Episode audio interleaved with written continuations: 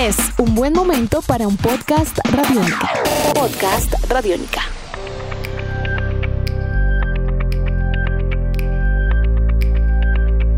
Hola, bienvenidos al podcast de Chévere Pensar en Voz Alta. Yo soy Aleja Beltrán y con la producción de Jairo Rocha y Jane Ochoa iniciamos un nuevo episodio.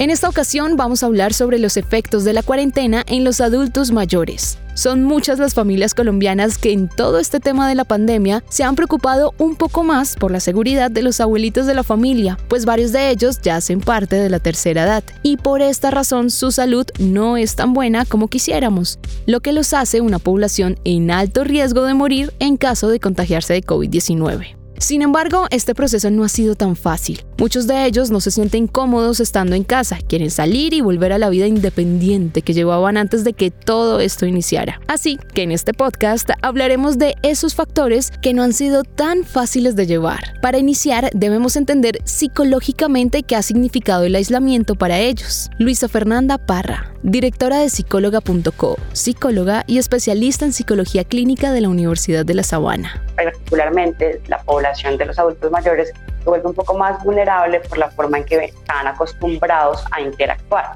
La pandemia entonces también se vuelve un reto, no solamente en la forma en que trabajamos, no solamente en la forma em, en que llevamos nuestra rutina diaria, sino que también se vuelve un reto eh, en la forma en que interactuamos con los demás, porque esta es una necesidad que tenemos como seres humanos. En esa medida exige y demanda que tengamos que ser más flexibles en esos momentos. Cuando los llegamos, como tú lo decías, un poco a tratar como niños o a infantilizar o a decir como eh, a no tomarlos en cuenta, pues esto genera mucha molestia y además se genera como mucha estigmatización alrededor del tema, lo que además va a promover otras emociones que aparezcan ya además de las naturales. Es decir, a todos nos cuesta esta situación, pero pues imagínate que todo el mundo además te señale y te diga, no, tú no puedes, eh, tú no debes, pues esto además va a generar muchas más emociones como pueden ser tristeza, rabia, puede ser también frustración y una sensación de inutilidad importante. Desde ya es importante que usted empiece a evaluar alguna de las medidas que ha tomado con ese adulto mayor de la familia. De pronto, en el afán de sobreprotegerlo y no querer que le pase nada, le está limitando sus capacidades y acciones. Y esto es muy importante, porque no todas las personas de la tercera edad enfrentan los mismos problemas de salud.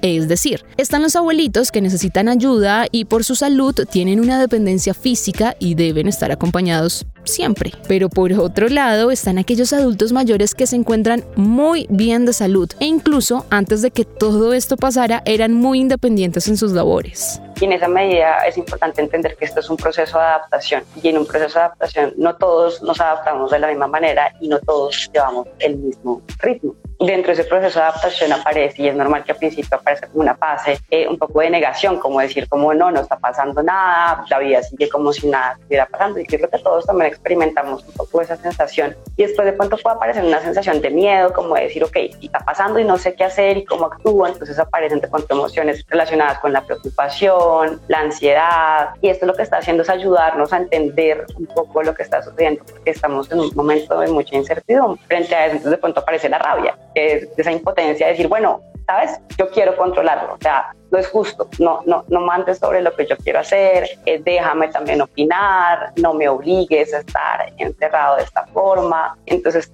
aparece un poco también de esas emociones, finalmente aparece también la tristeza y ya cuando estamos pasando todo este proceso de adaptación puede aparecer un poco la aceptación. Entonces es momento de sentarse y negociar, no imponer más, sino de escuchar y conocer lo que ellos quieren y la impotencia que están sintiendo por no poder realizar sus actividades normales. Eh, cuando hay un cambio tan abrupto en nuestra rutina, aparecen sensaciones de miedo, de y eso puede desencadenar problemáticas emocionales como las que tú mencionaste. Eh, entonces, en la medida en que yo pueda ayudar a mantener estas rutinas, le estoy dando también como la, el mensaje a mi cerebro de que no todo se salió de control, de que hay algo que yo tengo bajo mi control y eso puede ser mi rutina diaria. Mi rutina va a incluir los hábitos, entonces también como ejercicio, eh, alimentación, sueño, medicamentos que tengo, y esto va a ser muy importante. Entonces también ir estableciendo estas rutinas y no solamente establecerlas, sino que también ser muy explícitos en como los lugares en que voy a diseñar para cada, cada rutina. Entonces, antes de pronto salíamos y trabajábamos en otro lugar, ahora tenemos que hacerlo en casa y eso va a implicar que a lo mejor hagamos todo en el mismo sitio y eso también genera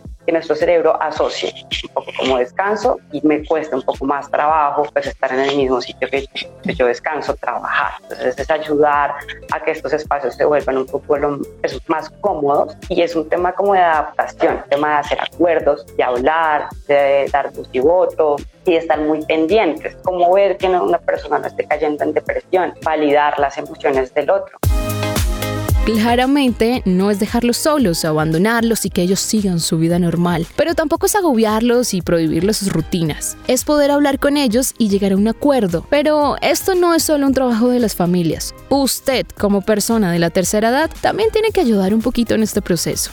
Una de las partes que va a ser importante, lo que tú me mencionabas, es la comunicación y poder manifestar cuando yo necesito ayuda. Segundo, nuevamente el tema de, poder identificar el tema de las rutinas. Eh, de pronto, si yo no soy tan hábil con el tema tecnológico, pues también, nuevamente, pedir ayuda y a los familiares pues tener toda la paciencia del mundo eh, pero a veces puede que no sea tan difícil, simplemente tenemos mucha predisposición. Creo que acá también está relacionado a lo que creemos que va a pasar, a como estos juicios asociados a no, le va a costar un montón. Puede que no, simplemente yo me exponga a esa experiencia, me puede ayudar. Otra cosa que puede, es verdad, estamos todos presentando como emociones relacionadas con el malestar, con el estrés, edad, pues podemos hacer ejercicios también relacionados de meditación, ejercicios de respiración, mindfulness, conciencia plena, eh, yoga, pueden ayudar mucho para, para llevar este proceso. Esas son algunas de las actividades que pueden realizar para ir rotando un poco lo que se hace en casa y no sentirse cohibidos. También los invito a que escuchen nuestro podcast sobre cómo ejercitar nuestra mente. Siguiendo con las particularidades en este tema, no es solo la diferencia en edades y en salud, también se vive un ambiente muy diferente cuando se está solo el tema pues, de mantener esa, esa independencia y tratar de adaptarse a, estos cambios. Es una búsqueda de alternativas. No tiene que ser de una forma en particular. no a todos nos funcionan las mismas cosas.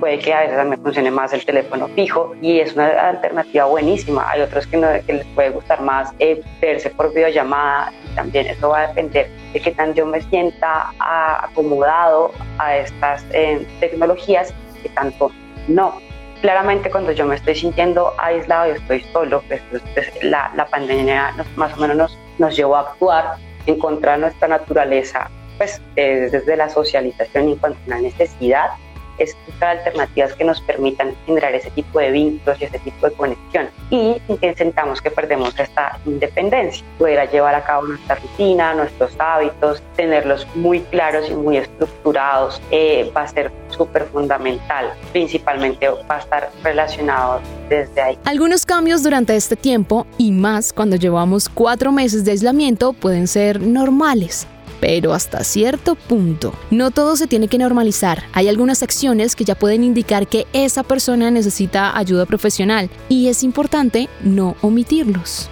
Entonces hábitos como el sueño. Entonces se va a ver de pronto el patrón del sueño se ve alterado. Como me cuesta un montón quedarme dormido o puede que pase que me despierte muchas veces en la noche o me despierto a las 4 de la mañana y en adelante ya no puedo volver a conciliar el sueño o estoy durmiendo muchísimo. Y otro hábito importante va a ser el tema de eh, el autocuidado. Entonces estoy en casa y yo sé que eso va a hacer que de pronto no me cuide como antes que me arreglaba para salir a la calle, pero que yo definitivamente me doy cuenta que es que ya no sé, no me baño en tres días. Mi aspecto físico también está siendo descuidado y también en autocuidado no solamente se entiende por el aspecto físico, sino también tema de medicamentos. Otro eh, indicador importante va a ser mi irritabilidad. A lo mejor yo estoy un poco más irritable, todo me moleste, como que reacciono con mucha facilidad.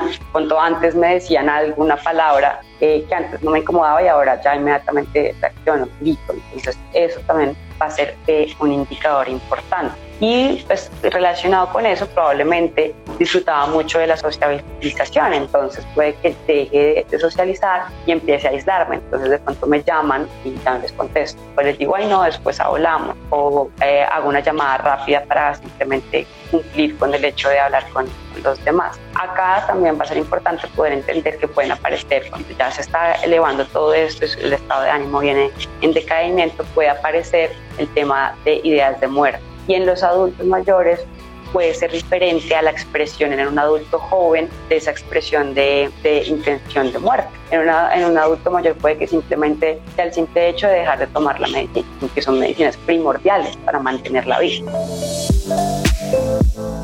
Dentro de estos síntomas de alarma también aparecen otros, como la pérdida de interés por cosas que antes le gustaba mucho y disfrutaba hacer, esas ideas de carga o inutilidad en algunos momentos, además de la alimentación, bien sea que la persona no come o por el contrario está comiendo en exceso.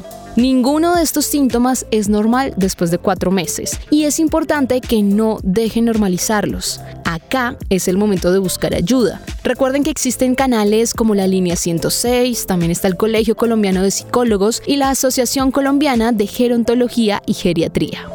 Así llegamos al final de este podcast sobre los efectos de la cuarentena en los adultos mayores. Si quieren dejarnos sus comentarios sobre este podcast, estaremos pendientes en Twitter. Recuerden poner el arroba radiónica y el numeral Chobra Pensar en Voz Alta. También los invitamos a escuchar todas las series de podcast que tiene Radiónica. Las encuentran en nuestra página web www.radionica.rocks. Ahí está una sección que se llama podcast, le dan clic y se encuentran con todo ese increíble universo lleno de contenido y listo para ser descubierto por ustedes. Nos encuentran en RTVC Play o, si les queda más fácil, pueden buscar nuestro perfil en Spotify, iTunes y Google Podcast. Hasta un próximo episodio. Chao.